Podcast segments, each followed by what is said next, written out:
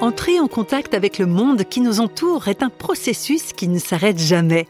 Il mobilise même totalement nos cinq sens, pour autant que ces derniers soient tous fonctionnels, bien sûr. Réflexion faite, s'il est un sens particulièrement mis à contribution, c'est bien celui de la vue. L'œil est décidément un organe extraordinaire qui intéresse tout particulièrement Jérémy Corbeau. Jérémy est un artiste discret, administrateur de métier et photographe par passion. Il expose régulièrement ses œuvres, des photos qui immortalisent des scènes urbaines et qui interrogent notre perception de la réalité. C'est d'ailleurs tout à fait l'intention de Jérémy Corbeau. Pour moi, tout est question de perception. Quelle perception est-ce que je vais avoir de, ce qui va m'entourer? Quel regard est-ce que je vais porter sur euh, ce qu'il y a tout autour de moi? Et pour moi, la photographie, c'est un outil euh, qui va permettre d'interroger les gens sur justement la perception qu'ils vont avoir de leur environnement. En photographie, on peut penser voir des choses alors qu'on ne les voit pas. On peut regarder des choses alors qu'elles sont sous notre nez, mais on ne va pas les percevoir.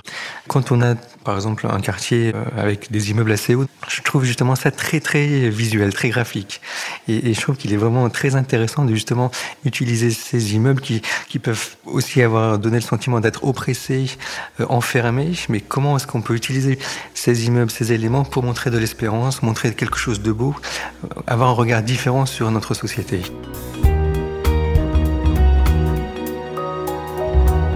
Pour moi, il y a aussi le, choix de vouloir justement interroger nos contemporains sur quelle espérance, en quoi espérer. Personnellement, j'ai fait une démarche euh, de réflexion spirituelle euh, personnelle en rencontrant Jésus-Christ comme mon sauveur et mon Seigneur. Et pour moi, la photographie, c'est un outil important pour montrer cette espérance.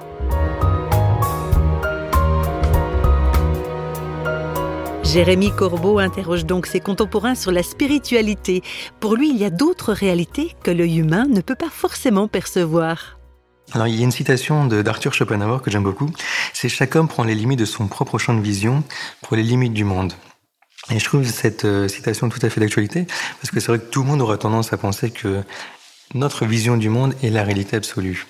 Mais en fait, on va justement s'apercevoir que ce que l'on va toucher, sentir, écouter, est une réalité, mais ce n'est pas la réalité absolue.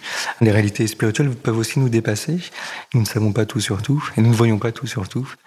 je dirais que le, monde qui nous entoure est un monde complexe. Alors, si je peux me permettre une petite anecdote, j'aime beaucoup les chats. Donc, j'avais un petit chat. Et une fois, je me suis dit, en le regardant, qu'est-ce que c'est compliqué un chat? Si vous regardez les oreilles d'un chat, c'est très très complexe. C'est comme deux petites paraboles qui bougent un peu dans tous les sens. Et quand vous regardez ça, vous dites, ah, j'ai du mal à me dire que le hasard a conçu ça. C'est très compliqué, c'est très complexe. Euh, c'est pour moi important de faire preuve d'humilité parce qu'on ne sait pas tout. Il y a beaucoup de choses qu'on ignore. Et faire preuve d'humilité, euh, c'est aussi faire preuve de sagesse et reconnaître qu'on ne sait pas tout et qu'il y a des choses qui nous dépassent. Et euh, la foi, l'espérance en Dieu, ça sont des choses qui sont pas forcément qu'on peut pas forcément toucher concrètement. Donc il y a peut-être autre chose que juste un monde matérialiste qui nous entoure. Oui, il y a certainement autre chose que ce monde matérialiste qui nous entoure. Et comme chante un de mes amis aveugles, au lieu de nous interroger tant et plus, si nous pouvions au passage écouter peut-être un autre point de vue, heureux ceux qui croient sans avoir vu.